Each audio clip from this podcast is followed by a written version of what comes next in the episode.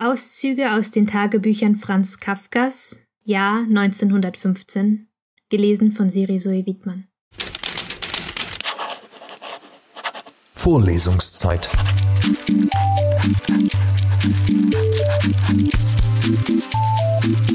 Der Geschichten-Podcast für jede Gelegenheit.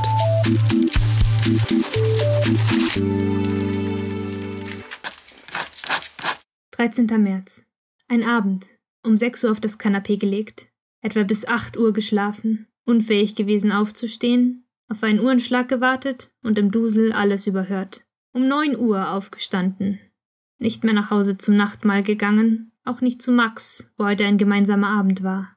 Gründe? Appetitlosigkeit. Angst vor der Rückkehr spät am Abend. Vor allem aber der Gedanke daran, dass ich gestern nichts geschrieben habe, mich immer mehr davon entferne und in Gefahr bin, alles im letzten halben Jahr mühselig Erworbene zu verlieren.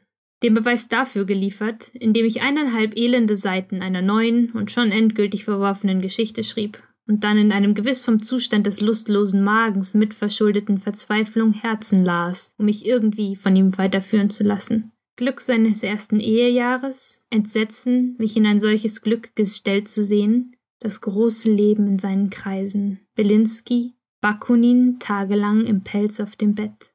Manchmal das Gefühl fast zerreißenden Unglücklichseins und gleichzeitig die Überzeugung der Notwendigkeit dessen und eines durch jedes Anziehen des Unglücks erarbeiteten Zieles, jetzt beeinflusst durch die Erinnerung an Herzen, geschieht aber auch sonst. 14. März. Ein Vormittag. Bis halb zwölf im Bett. Durcheinander von Gedanken, das sich langsam bildet und in unglaubwürdiger Weise festigt. Nachmittag gelesen, Gogol, Aufsatz über Lyrik. Abendspaziergang, zum Teil mit den haltbaren, aber nicht vertrauenswürdigen Gedanken vom Vormittag. In den Kothekanlagen gesessen. Schönster Ort in Prag. Vögel sangen, das Schloss mit der Galerie, die alten Bäume mit vorjährigem Laub behängt, das Halbdunkel. Später kam Ottler mit D. 17. März. Vom Lärm verfolgt. Ein schönes, viel freundlicheres Zimmer als das in der Bilekgasse, ich bin von der Aussicht so abhängig, die ist hier schön, die Teinkirche. Aber großer Lärm der Wagen unten, an den ich mich aber schon gewöhne. Unmöglich aber, mich an den Lärm am Nachmittag zu gewöhnen. Von Zeit zu Zeit ein Krach in der Küche oder am Gang. Über mir auf dem Boden gestern ewiges Rollen einer Kugel wie beim Kegeln, unverständlicher Zweck, dann unten auch Klavier.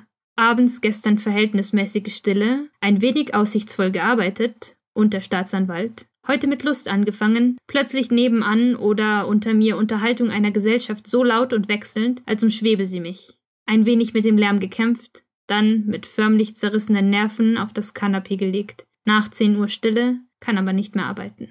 23. März. Unfähig eine Zeile zu schreiben. Das Wohlbehagen, mit dem ich gestern in den Kothekschen Anlagen und heute auf dem Karlsplatz zu Strindberg am offenen Meer gesessen bin. Das Wohlbehagen heute im Zimmer, hohl wie eine Muschel am Strand, bereit, durch einen Fußtritt zermalmt zu werden. 4. Mai. Besserer Zustand, weil ich Strindberg entzweit gelesen habe. Ich lese ihn nicht, um ihn zu lesen, sondern um an seiner Brust zu hegen. Er hält mich wie ein Kind auf seinen unken Arm. Ich sitze dort wie ein Mensch auf einer Statue, bin zehnmal in Gefahr abzugleiten, beim elften Versuch sitze ich aber fest, habe Sicherheit und große Übersicht. Überlegung des Verhältnisses der anderen zu mir. So wenig ich sein mag, Niemand ist hier, der Verständnis für mich im Ganzen hat. Einen haben, der dieses Verständnis hat. Etwa eine Frau, dass sie's Halt auf allen Seiten haben. Gott haben. Ottler versteht manches, vieles sogar, Max. Felix manches, manche wie E verstehen nur Einzelnes, aber dieses mit abscheulicher Intensität. F versteht vielleicht gar nichts. Das gibt allerdings hier, wo unleugbare innere Beziehung ist, eine große Sonderstellung. Manchmal glaube ich, dass sie mich verstehe, ohne dass sie es wusste. Zum Beispiel, als sie mich damals, als ich mich unerträglich nach ihr sehnte, an der Untergrundbahnstation erwartete. Ich in meiner Sucht, nur möglichst rasch zu ihr zu kommen, die ich oben vermutete, an ihr vorüberlaufen wollte und sie mich still an der Hand ergriff. Vorlesungszeit. Vorlesungszeit ist eine M945 Produktion. Ein Angebot der Media School Bayern.